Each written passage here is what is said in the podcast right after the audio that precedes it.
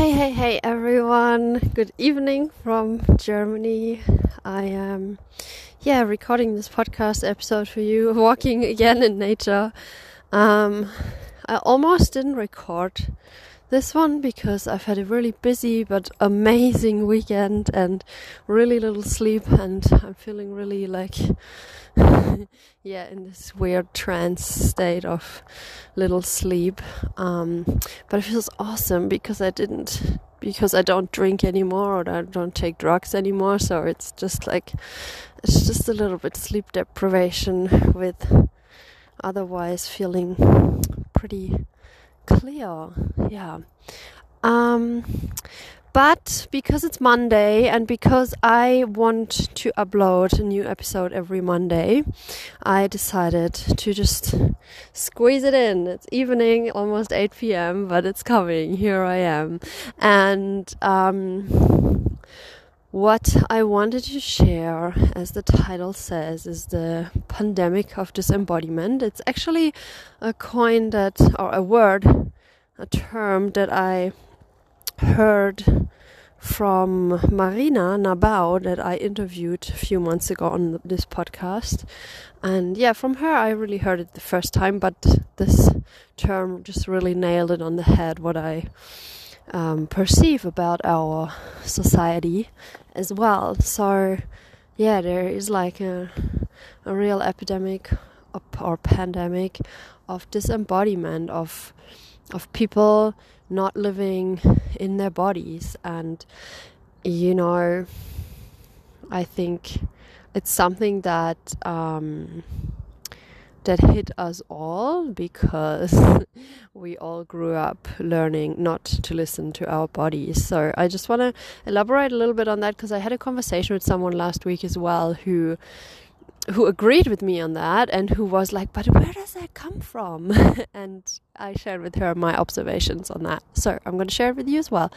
And as I usually say, um, most of these things just stem from childhood where we get uh, imprinted or programmed or um, I'm I'm I'm not uh, finding the English word right now, but imprinted is pretty much it.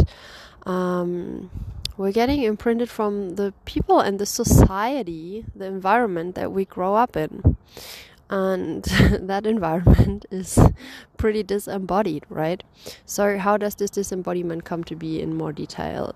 It's through the suppressing of our emotions because certain emotions are more welcome than others in our society and usually there's also um, like a spectrum in which the emotion is accepted so you can be like you know you can be angry or you can be grumpy or you can be sad and you can be happy but like not too much of all, any of that. You know, it it always needs to be within the frame of what the people around you feel comfortable with, what they can handle, and they can only handle as much as they can handle for themselves and as they have been taught to handle. So this uh, behavior basically has just been passed on to all of us from generation to generation to generation. And I mean, where that originally comes from, I'm honestly Still finding that out. Um, but the suppression of our emotions is huge one, huge one. So our emotions are like a, they are our guidance system of how how good we feel and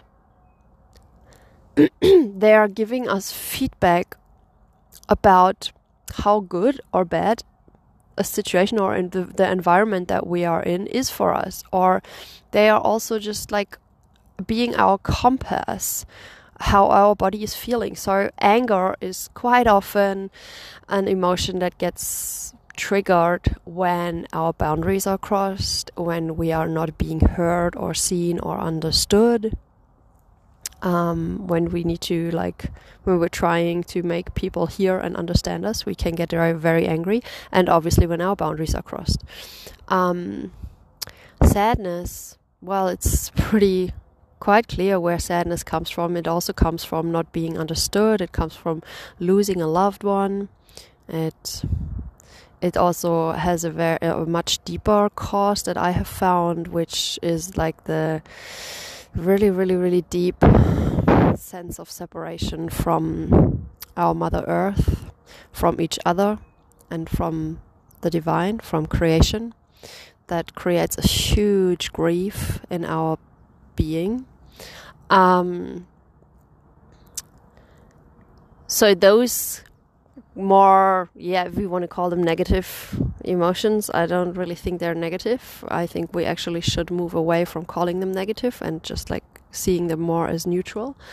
Um, but so these more uncomfortable emotions are like they're always pointing at something as as well as happy emotions. If we're feeling happy if we're feeling joyful it's it's showing that um, that something feels good to us right? Um, so it's actually really important that we allow our emotions to be there because if we suppress them, we're also not, not letting this energy flow. Emotion can stand for energy in motion. So if we're not letting this emotion, aka energy, flow, it creates blockages in our bodies and information cannot flow as freely as it would otherwise. So, this suppression of emotion also diminishes our intuition, our ability to hear and feel the intelligence of our bodies, and our ability to be in connection with each other and with uh, the divine, with creation, with the cosmic intelligence that flows all around us and through us. Um, so this is on emotions, and what I also really find very fascinating on this about this disembodiment is that young children you can watch them and you can see that they have a very natural ability to to feel what's good for them. Of course, they need to learn that it's dangerous to run in front of a car but what I mean by what I just said is that they have a very natural ability to know whether they are hungry, whether they want to sleep, um, whether they want to cuddle. And these needs get distorted as well because children have to adapt to the schedule of the adults in their lives, to the schedule of just the life that these people live.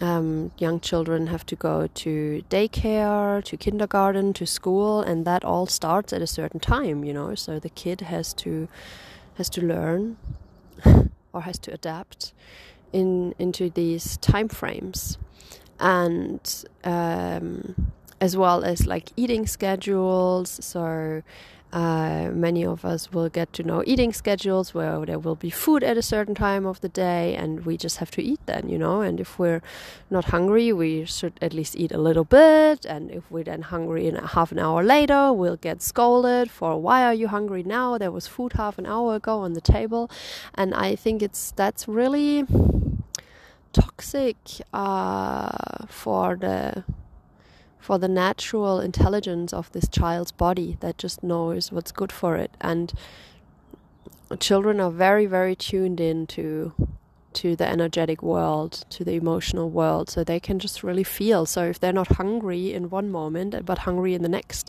it might very well has to do with their emotional state and with what they are sensing around them. So if the, if it's not feeling like safe or relaxed enough or or whatever the child needs in order to feel hungry, that's totally understandable that they're hungry one moment and not hungry the next.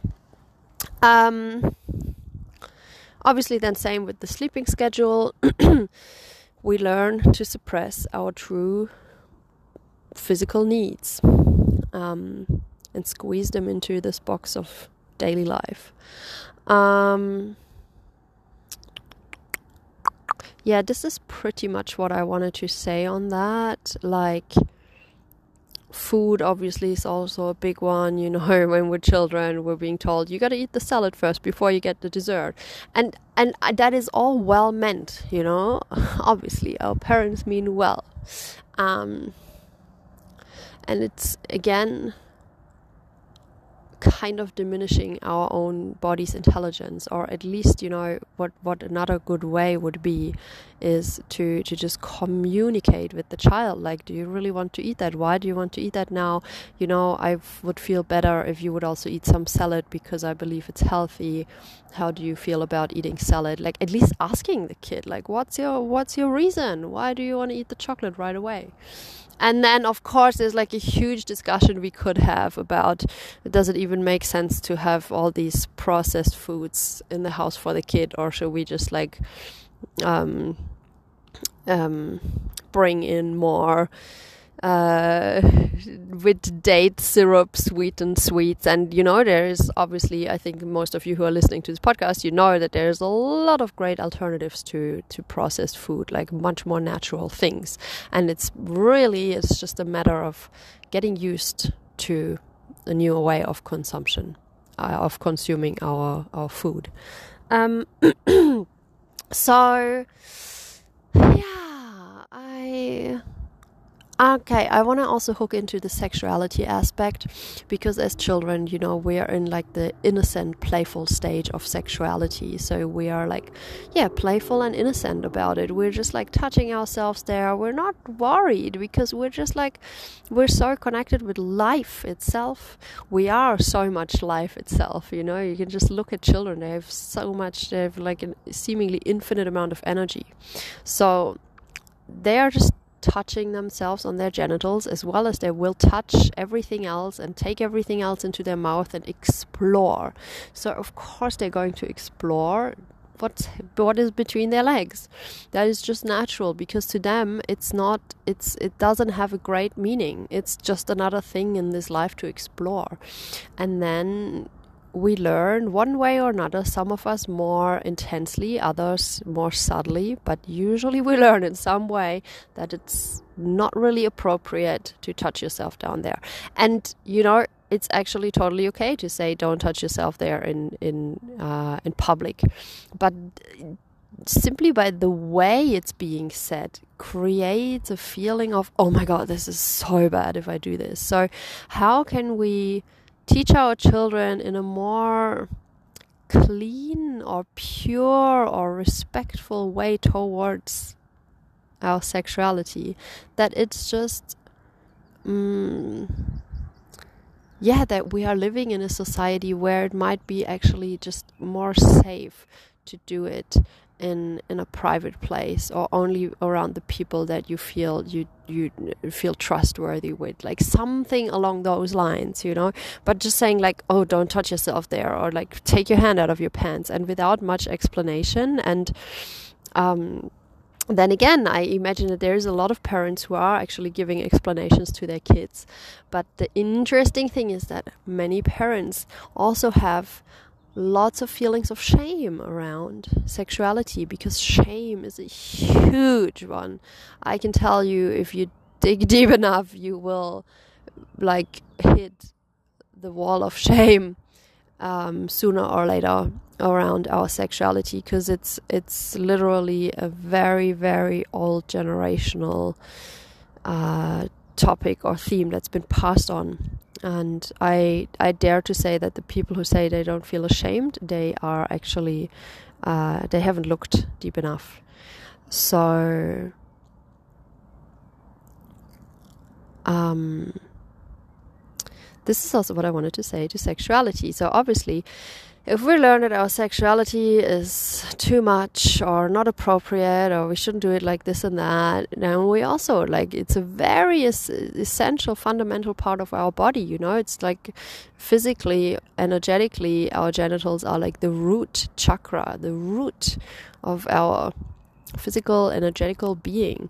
So if we are like not connected to this root we are not really grounded, we are not really connected to earth, to life in this material realm.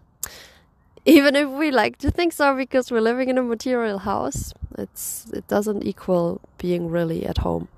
So now I also obviously want to bring some ideas and what I have found helps to come back into embodiment. So, obviously, movement is a big one. Yoga is such a great tool for that. And what I also found with yoga after a few years of practicing, I started feeling my, like this huge uh, calling from my yoni that she was like, I want to be included in this physical practice. Like you are like moving and bending your whole body, but where am I in this occasion?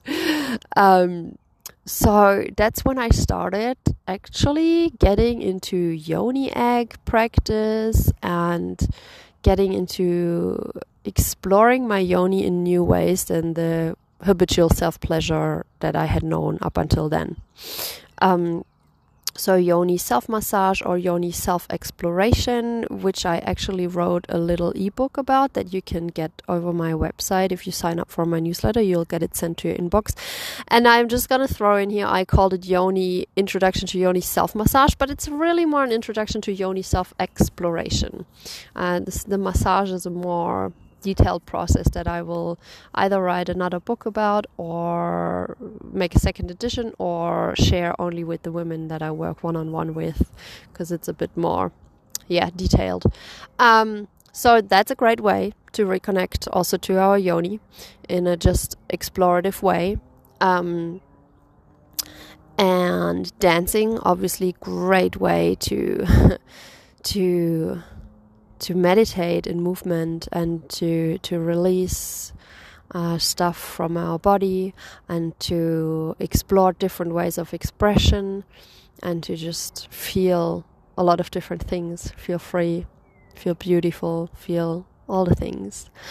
Um, dance, yoga, movement, you know, movement of any kind. I only started running like a few years ago, and before that, I fucking hated running. And nowadays, I really enjoy it from time to time. I do it maybe, I don't know, once a week on average, sometimes more, sometimes less.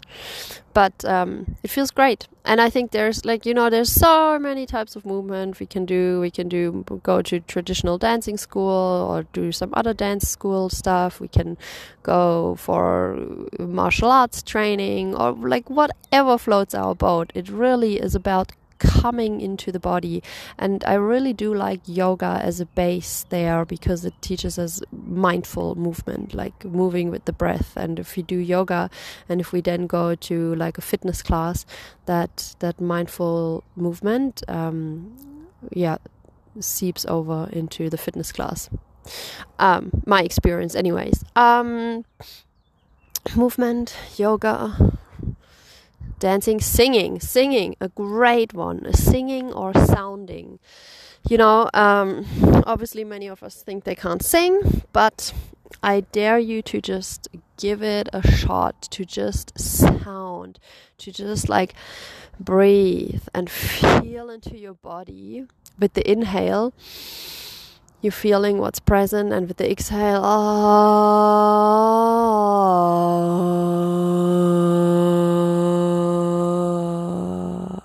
you just give sound to what you're feeling.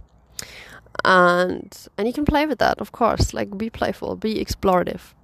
Um, it's such an it's an epic way. Seriously i'm so i've been doing it for like the last couple of years i think. And it just it it just adds so much value to my life. I don't even know really how, but I feel great. Like I do it preferably in the mornings, and it feels like a freaking cup of coffee. Like I don't even drink coffee, but it feels like really refreshing, really awakening. I feel so clear afterwards. Like it it clears your energy. It really does, because obviously it also activates the throat chakra, which also stands for expression and speaking your truth and and so it, it, it opens up energy in the body. Um, shaking is a great way. If you've been following me for a while, you might have seen some videos, heard me talk about it. If you've done some of my courses, if you've been coaching with me, I most likely shared that with you. Shaking is a great way of connecting to our body. There's a big rabbit running over the field. I love it. Um, going out into nature. Yeah, just laying yourself down on the floor, hugging a tree, I love laying down on, in in the grass or in the forest, also with my belly down, as if I'm hugging the earth. Feels really nice too. Um, cuddling with a loved one, with people you trust, with people you feel good with.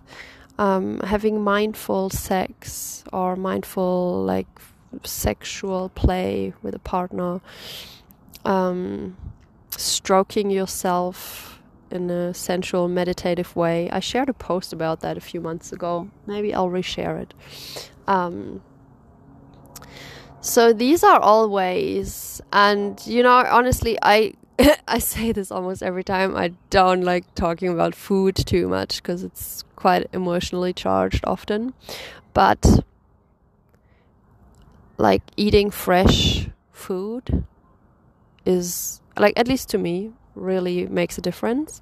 And if i'm eating less fresh food or some fast food or whatever you want to call it i try to eat it mindfully and to really enjoy it. So it's actually more about eat eating in an enjoyable way than always only eating like super fresh.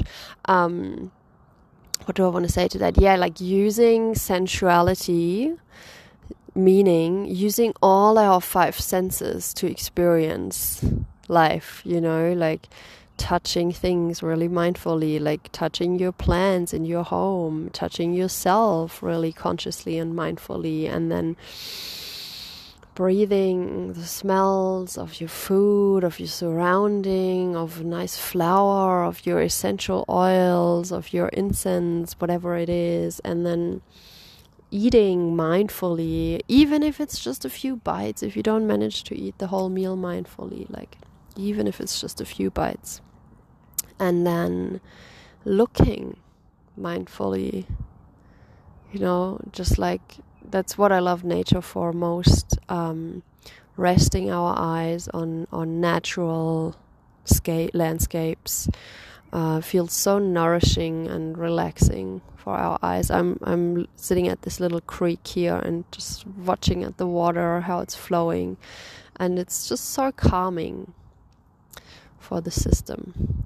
Um, yeah, and then obviously we have our ears as well for the five senses. So listening to to some nice music, going out in nature, listening to nature sounds. Um, listening to your own voice, sing to yourself, sound to yourself.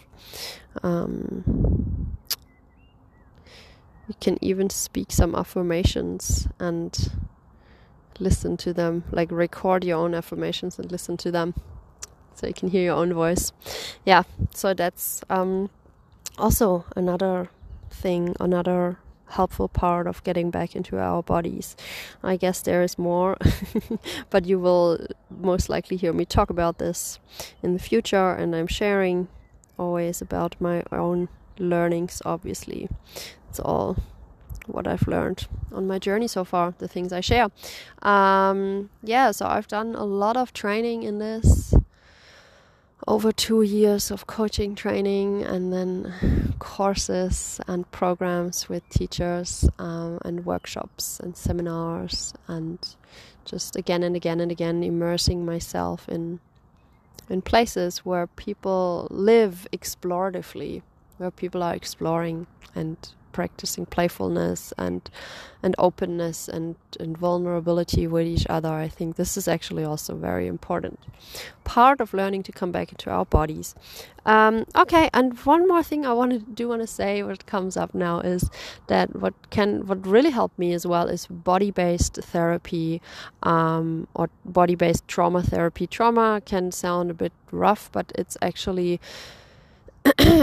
very very beautiful body-based trauma therapy so you don't have to experience have to have experienced really really wild crazy trauma um, to have traumatic responses in your system. I talk about this a lot as well that trauma is something that we all carry um, just in different in different severities you could say but we all carry it if we're really looking.